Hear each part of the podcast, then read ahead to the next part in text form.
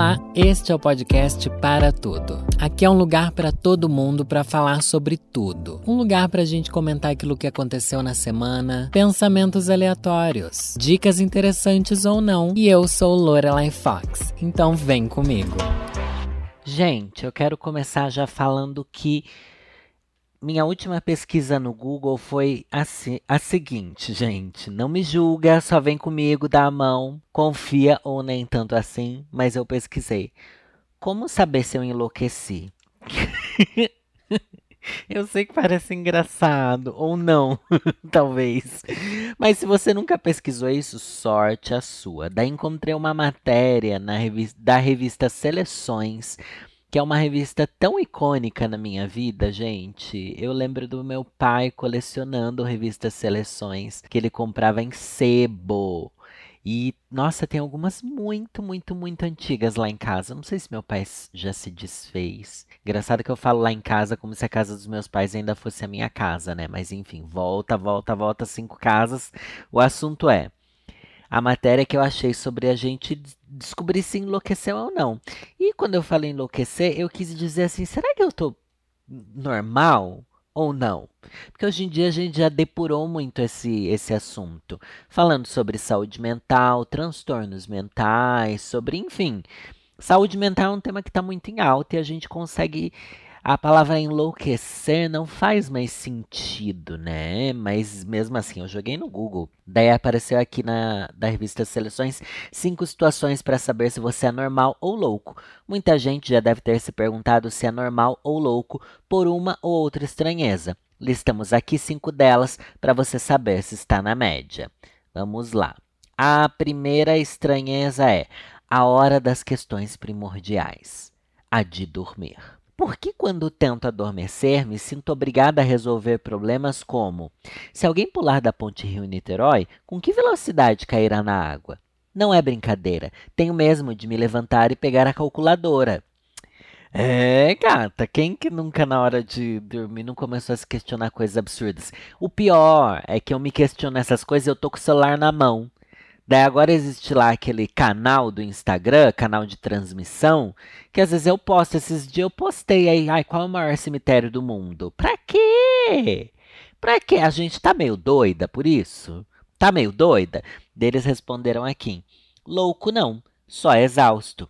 A ironia é que problemas como esse eram o tipo de desafio matemático que deixava a maioria com sono, mas isso não faz de ninguém um maluco, diz psico, a psicoterapeuta Tina Tessina, autora de 10 decisões inteligentes que uma mulher deve tomar antes dos 40. Eu amei. O X da questão é: você está usando o cérebro como bloco de rascunho, diz ela. Durante o dia, todos fazemos isso comprar alpiste. Comprar alpiste é um exemplo que eles dão aqui, o que pode interferir na concentração, mas não nos impede de algo vital como dormir.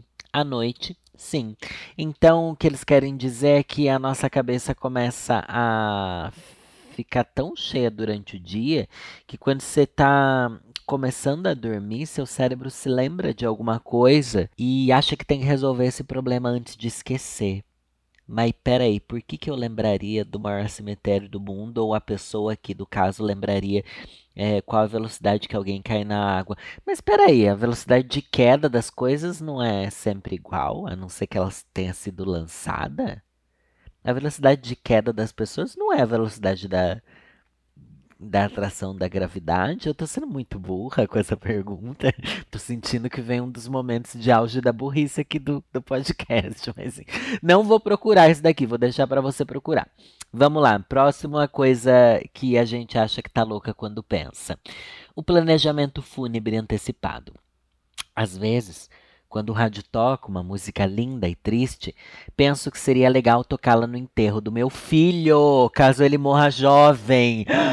Meu Deus, essa daqui foi pior do que os meus pensamentos. Então começa a imaginar outros detalhes da cerimônia. Isso é loucura, não é? Ai, meu Deus, gente, eu amei. Ai, eu amei, não sei se pelas questões certas, mas eu fiz recentemente um episódio aqui do Para Tudo onde eu comento sobre a música do velório. Isso é tão importante, tão importante, mas ela pensar sobre a morte do outro outro. Meu Deus. Daí a resposta é que, na verdade, você não tá louca, não.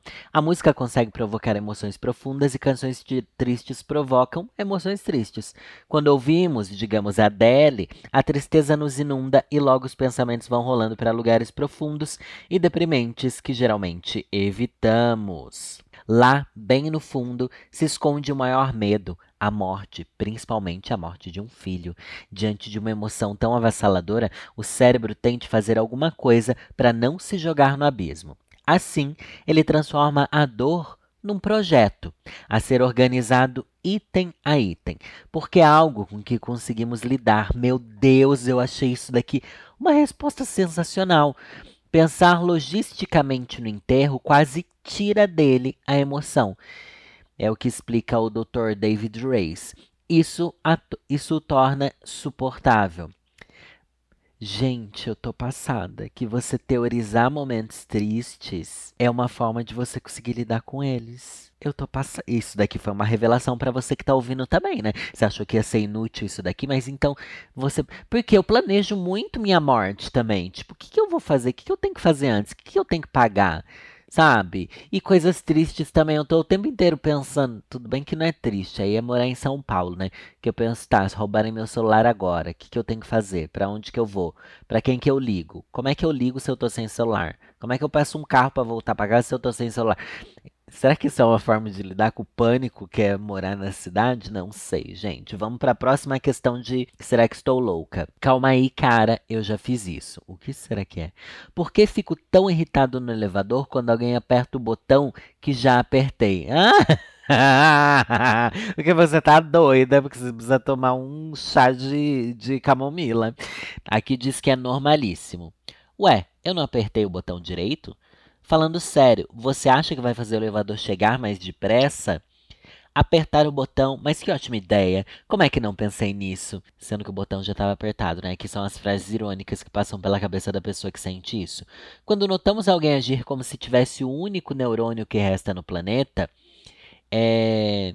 esses chiliques silenciosos refletem uma reação normalíssima de quem se sente criticado. Aqui, o que está errado é a ideia de ter sido criticado. O mais provável, diz o psicólogo Michael Woodward, é ter sido uma ação impensada de quem apertou o botão, puro hábito. Não, mas isso é óbvio. Isso é óbvio. Se alguém aperta o botão que você já apertou, é óbvio. O sujeito não o criticou, porque nem pensou em você. O problema é ficar por aí pensando que tudo que os outros fazem é uma afronta a nós. Esse é um recado direto para os leoninos que me ouvem. Um pouco de egocentrismo é completamente normal, como concordam os psiquiatras, e é principalmente compreensível no caso do botão do elevador, porque você ficará muito perto da própria pessoa que o criticou. Gente, daí se você tá num daqueles dias que você tá louca, você parte para cima da pessoa, né? Pelo amor de Deus. Então não é loucura você ficar irritado com pequenas coisas. Mas eu também nunca me considerei louco por ficar irritado com pequenas coisas. Ai, sabe que Ai, não vou, não vou fugir, só vou deixar aqui esse pensamento, tá? Mas eu acho que é meio, não acho que é, não sinto que a pessoa me irrita, eu sinto pena da pessoa porque ela é burra. Não por ela ter feito uma coisa automática, mas por exemplo, quando você tá com pressa, esperando o ônibus, como se você você ficar olhando o relógio não vai fazer o ônibus chegar mais rápido.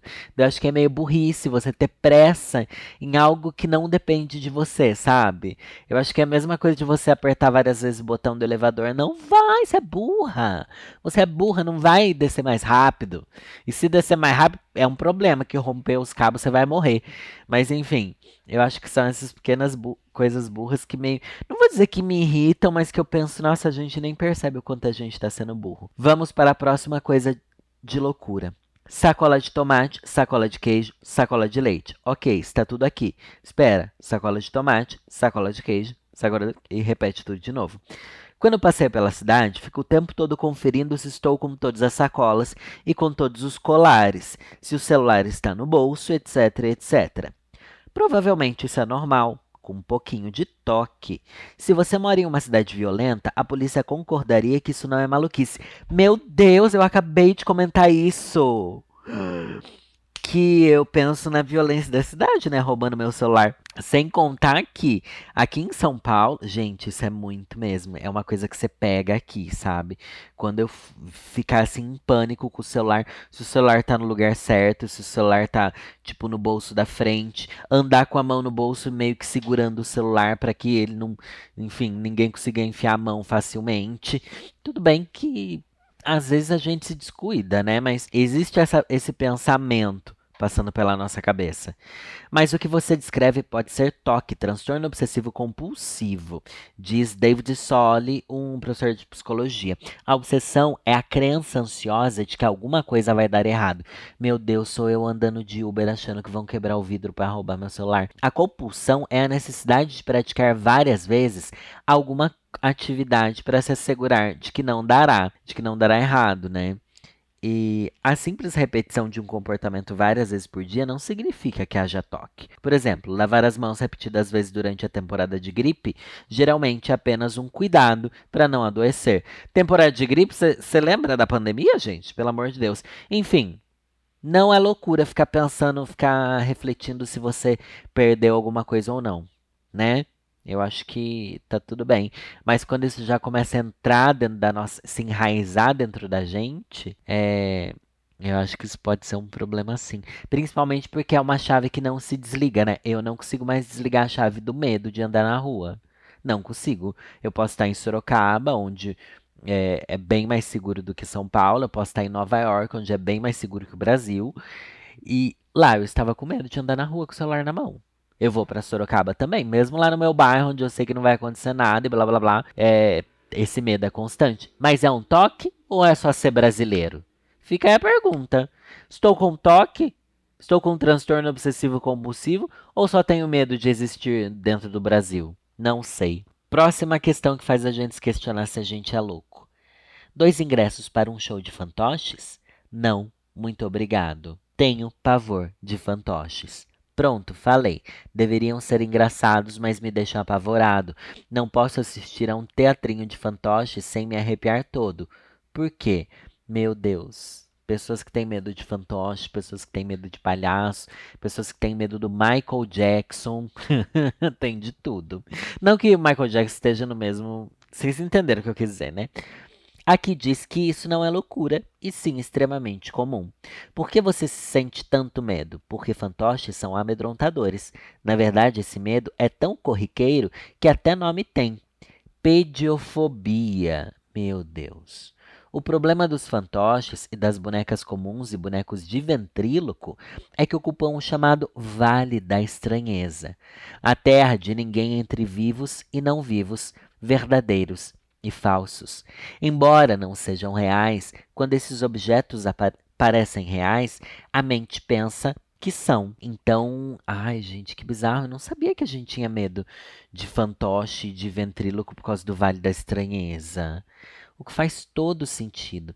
Deixa eu explicar melhor o que é Vale da Estranheza. Eu acho que você que está me ouvindo aqui, talvez você já saiba o que é isso. Mas é quando você vê algo, sabe aquelas animações, filmes em 3D, que é bem realista, mas você ao mesmo tempo sabe que não é real? Daí fica uma sensação meio estranha de uma coisa que é mal feita, mas ao mesmo tempo é bem feito bastante para a gente reconhecer a humanidade naquilo. Ou quando a gente vê aqueles robôs que às vezes tem aí feiras de ciência e sempre viralizam um robô, ou até aquela robô da Flávia Alessandra na novela, que é muito humana, você reconhece como humano, mas ao mesmo tempo é um robô feio, que você sabe que não é real, mas seu cérebro entende como real. Isso é o Vale da Estranheza. E é um vale bem estranho, tá? De se encontrar ali, é muito estranho. Ai, ai, ai. É, o, o especialista que comenta aqui, ele recomenda um tratamento, uma disputa de olhares. Fite o objeto, começando do outro lado da sala, depois vá se aproximando. Você vai ficar com vontade de correr, mas aguente, diz ela.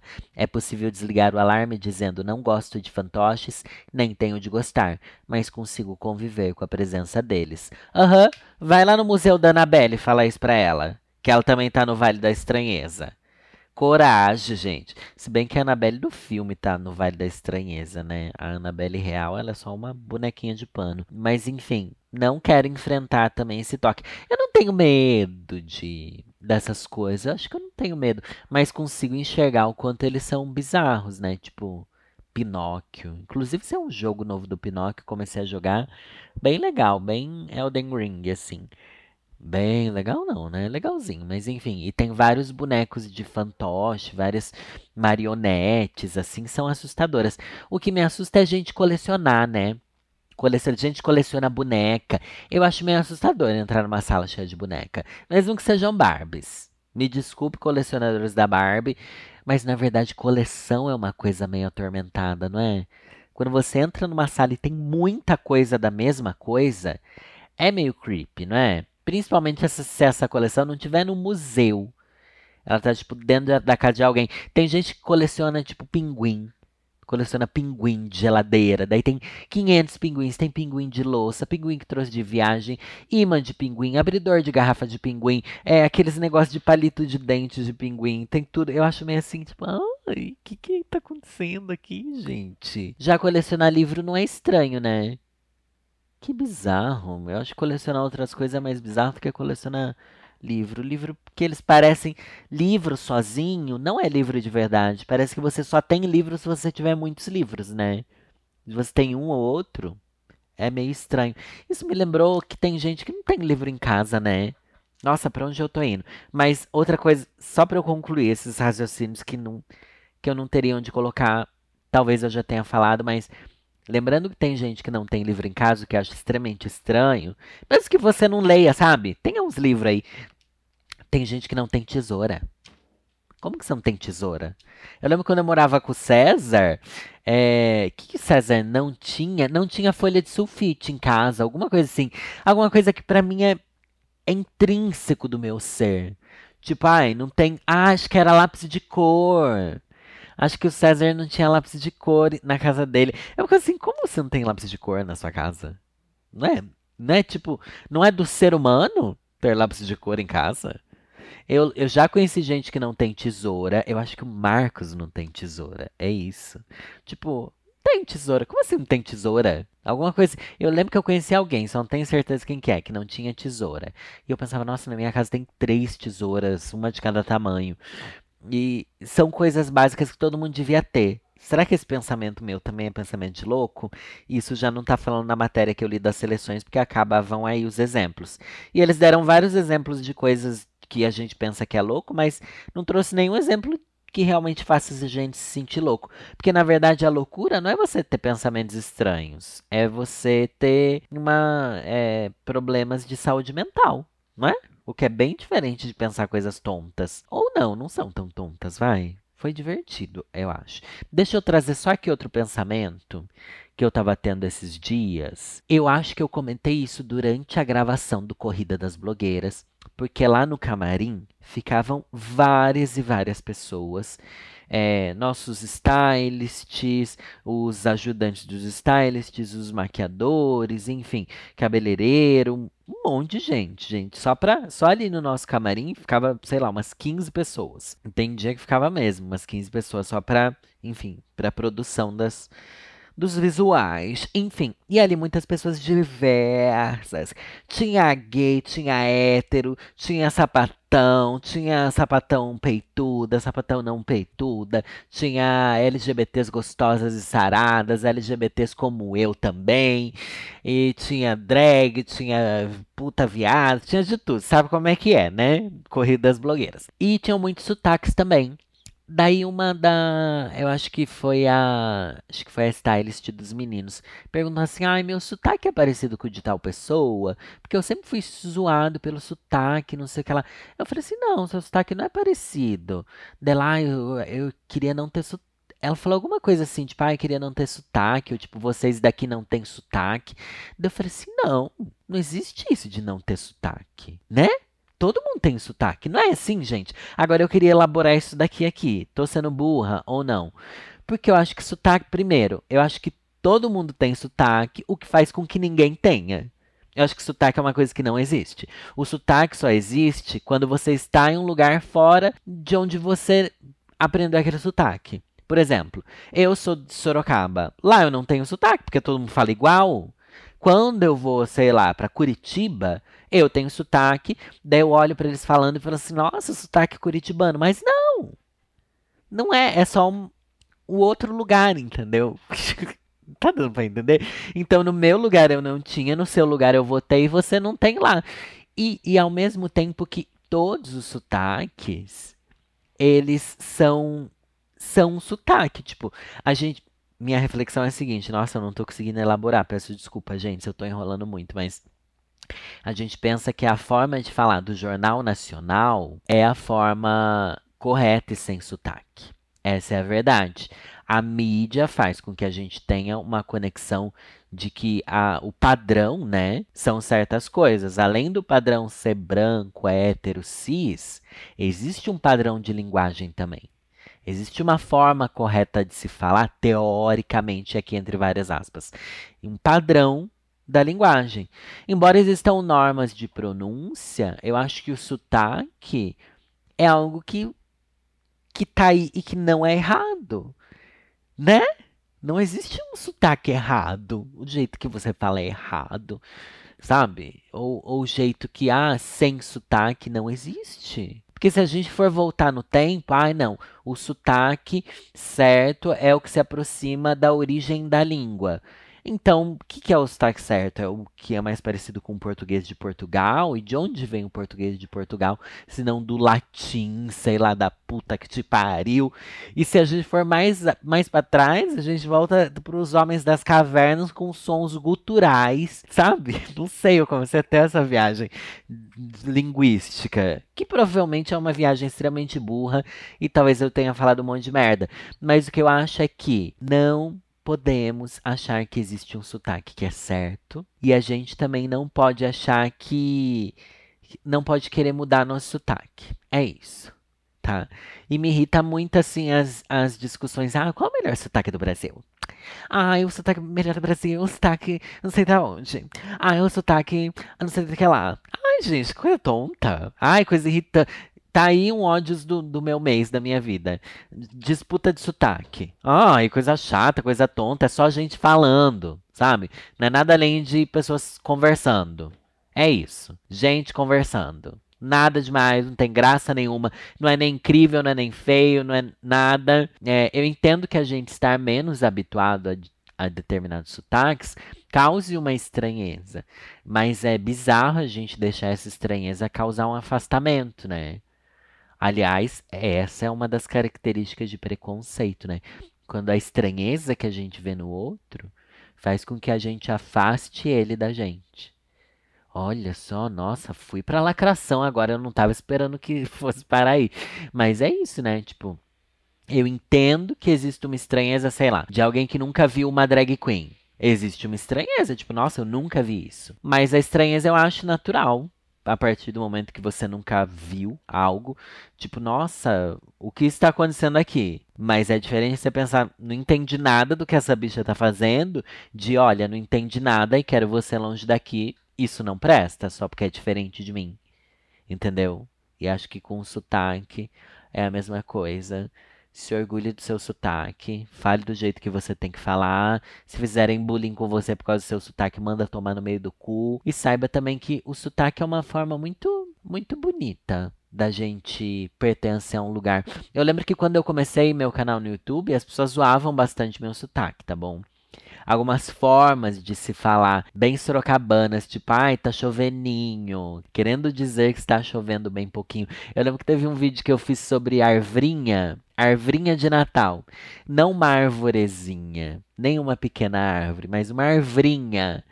E eu descobri que isso é super sorocabano. Não sei se é mesmo, mas pelo menos nos comentários do vídeo eu recebi muito isso. E eu lembro que na época eu fiquei meio constrangido, assim. Fiquei meio, ai, nossa, eu tô passando tanta vergonha assim. Mas com o tempo eu ressignifiquei isso tanto pra, tipo, é tão legal a gente trazer na forma de, da nossa fala algo que diz respeito de onde a gente veio, algo que reflete a nossa família, que reflete a nossa cidade, que reflete, né, nossas origens, que é o que nos formou.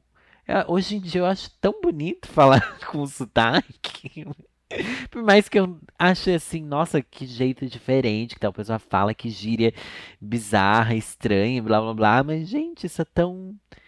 Isso é tão cultura, né? Acho que tá muito na cultura de um país. Nossa, que assunto doido e chato, né? Desculpa, gente, se eu chateei muito vocês se eu fui muito longe, mas estava aqui anotado no meu roteiro. Eu não podia deixar de falar que eu tenho pensado muito em sotaques nessas semaninhas que passaram. Agora eu vou ler um caso para dar aqui um spoiler de como é o meu podcast Conselhos Ruins. Gente, esse podcast com apenas 10 reais mensais. Sim, gente, só uma vez por mês, 10 reais. Você tem acesso a um podcast incrível, que é o podcast Conselhos Ruins, só para apoiadores. E tô, tô, bem feliz com o resultado, inclusive. E através desses 10 reais mensais você me ajuda a colocar em prática projetos como o Arquivo Oculto, que tá rolando lá no canal toda terça-feira, com, enfim, casos de terror, casos de teorias da conspiração, true crime, bababá, o meu especial de Halloween. E também as Lorelives são financiadas pelo meu Apoia-se. Tudo que eu venho fazendo, né? Legal é financiado pelo Apoia-se. Se você gosta do meu conteúdo, aconselho muito você a me apoiar e você não vai se arrepender porque é muito divertido. E o nome desse quadro é Vou ler um conselho todo final de, de programa. Vamos para o caso Me Julgue e me aconselhe se puder. Tá, a bicha não teve coragem de criar um título melhor do que esse. Olá, vovozinha, como a senhora vai? Então vamos lá. Sou um garoto cis de 19 anos, uma twinkzinha. Este ano comecei na faculdade e conheci um cara lá muito gostoso, mais velho e que todo mundo queria pegar. Nos conhecemos no vestibular, mas só fomos nos falar no começo das aulas realmente. Ele sempre me deu umas investidas, porém na época, eu ficava com outro menino. Quando minha relação com esse menino acabou, eu resolvi que iria dar chance para quem realmente me queria. Afinal, eu queria um compromisso sério. Nossa, umas gay novinha chata querendo namorar. Eu era exatamente igual você, tá bom? Comecei a ficar, então, com o carinha da faculdade. Fomos ficando cada vez mais íntimos através dos meses. Fazíamos tudo que namorados fazem. Saíamos juntos, dormíamos quase a semana toda na mesma cama e já estava até escova de dente na casa dele. E o melhor de tudo, ficamos somente entre nós. Não pegávamos ninguém quando íamos para balada, não conversávamos com ninguém. Éramos só nós dois. Eu amo o orgulho da monogamia aqui, gente. o fato é, ele nunca quis um relacionamento sério, mas eu insistia porque sentia muito amor por ele e ele retribuía e dizia que me amava. O quê? Conversamos e chegamos num acordo de que não precisávamos do rótulo de namorados, mesmo eu sempre querendo. Peraí, que bicha chata que ela faz tudo que o namorado faz, mas não quer dizer que tá namorando? What's going on, girl? Isso daqui já tá me deixando meio assim em dúvida sobre as reais intenções desse macho, viu? Não sei se isso daí tá valendo muito a pena. Nem terminei, já tô dando sermão, né? Então fiz uma bela de uma cagada. Ai, lá vem ela se sabotando, gente. Uma pessoa que sempre tive um, uma baita queda se mostrou muito afim de mim. Em um dia fatídico, apenas pelo carnal mesmo, ele começou a flertar por DM comigo até que trocamos nudes. Eu me senti muito mal no dia seguinte, pois ainda amo o carinha da faculdade. Contei para ele na esperança de que ficasse tudo bem. Ele disse que sempre esperou isso. Nunca vi nunca viu uma esperança no relacionamento. Isso me machucou muito, pois eu estava me entregando demais para ele. Hoje conversamos e ele disse que não teremos nada como antes, apenas amizade. E aí, vovó, o que acha? Eu sinto que perdi o amor da minha vida. Ai, bicha. Já que ele sempre foi muito especial para mim. Primeiro, para ser tonta tá bom? Para de ser tonta. Ai, amor da vida com 19 anos. Meu Deus, se nem namorar com ele você namorou. Amiga, você ainda vai passar por tanto macho que você vai sentir coisas tão mais intensas, maiores, pelo bem e pelo mal do que você viveu com esse macho, do que você pode imaginar, tá bom? Espero que você ouça aqui o podcast, porque às vezes o povo acha que o caso vai só pro canal, mas eu trago aqui também pro podcast, tá? Porque você tá precisando ouvir isso. E outra, Ele tava te enrolando. Eu não duvido se ele não fez coisa pior do que o que você fez, tá bom? Ele não queria namorar e pior, ele arranjou. O que eu acho, tá, gente? Eu vou dar aqui minha opinião, singela opinião. E é conselhos ruins o nome também. Não tô aqui querendo trazer verdades, nem dizer que eu realmente sei o que aconteceu. Mas eu acho que ele tava esperando você fazer uma cagada para terminar. Porque se ele realmente gostasse de você e blá blá blá, ele teria passado por cima disso, ou pelo menos te tido outro tipo de conversa com você, mas ele estava ansioso para você cometer um deslize, confessar para ele e ele botar toda a culpa do término em você, sendo que na verdade ele nunca quis de verdade você, bicha. Você tá iludida porque você ficou apaixonada porque ele é um gostoso que todo mundo queria pegar. Ele nunca quis namorar você, ele ficou aceitando estar com você sem querer colocar um rótulo, o que é um absurdo, que é uma falta de responsabilidade afetiva, porque eu até entendo, você começa a ficar com a pessoa e tal, e você não quer colocar um rótulo. Beleza, tá bom. Mas então não queira fazer tudo que faz um relacionamento e não chamar de relacionamento. Você quer frequentar minha casa, você quer comer, ah, comer no prato que eu como, você quer estar comigo todos os dias, você quer viver comigo, blá blá blá, mas não quer ter nada que um relacionamento tem, do tipo, não quer firmar um compromisso. Filha da putagem, tá bom? Se isso é, ah, tipo, no primeiro mês, tudo bem, segundo a gente tá se conhecendo, passou um tempo maior, meu amor, vamos oficializar isso, porque senão deixa todas as margens abertas. E você podia ter usado a cartada. A cartada de, olha, mas a gente não tá namorando, você sempre diz que a gente tá namorando, então acho que não tem problema nenhum. É que você se sentiu mal, você sentiu remorso, mas não devia. Não devia, porque você não namorava. O que, que você era? Um ficante dele.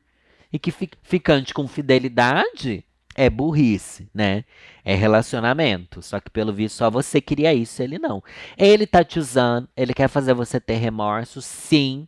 Eu tenho certeza nesse caso aqui. Então não sinta, se empodere, larga de pensar nesse macho, vai atrás de outros boys, você ainda vai amar muita gente. Você tem 19 anos, é uma twinkzinha, pelo amor de Deus, tá bom?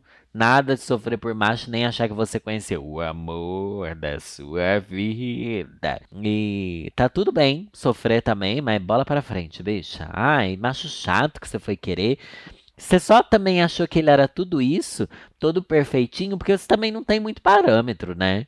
Ah, os primeiros a gente acha que é incrível mesmo eles fazendo o mínimo. E o mínimo seria ele ter assumido o relacionamento, nem isso ele fez, né? Ai, mas nós convivíamos bastante. Ah, ele me respeitava. Ah, ele gostava tanto de mim. Amiga, te respeitar não é o mínimo. Te respeitar qualquer um tem que respeitar, sabe? é o mínimo. Um relacionamento pede bem, bem mais do que do que respeito e uma trepada boa, sabe? Porque isso você deve ter com qualquer pessoa com, com a qual você saia. É isso, gente. Espero que o conselho tenha sido forte bastante para te mover e te transformar a louca. Meu nome é Lorelai Fox e é nessa que eu vou. Nos vemos semana que vem. Beijo.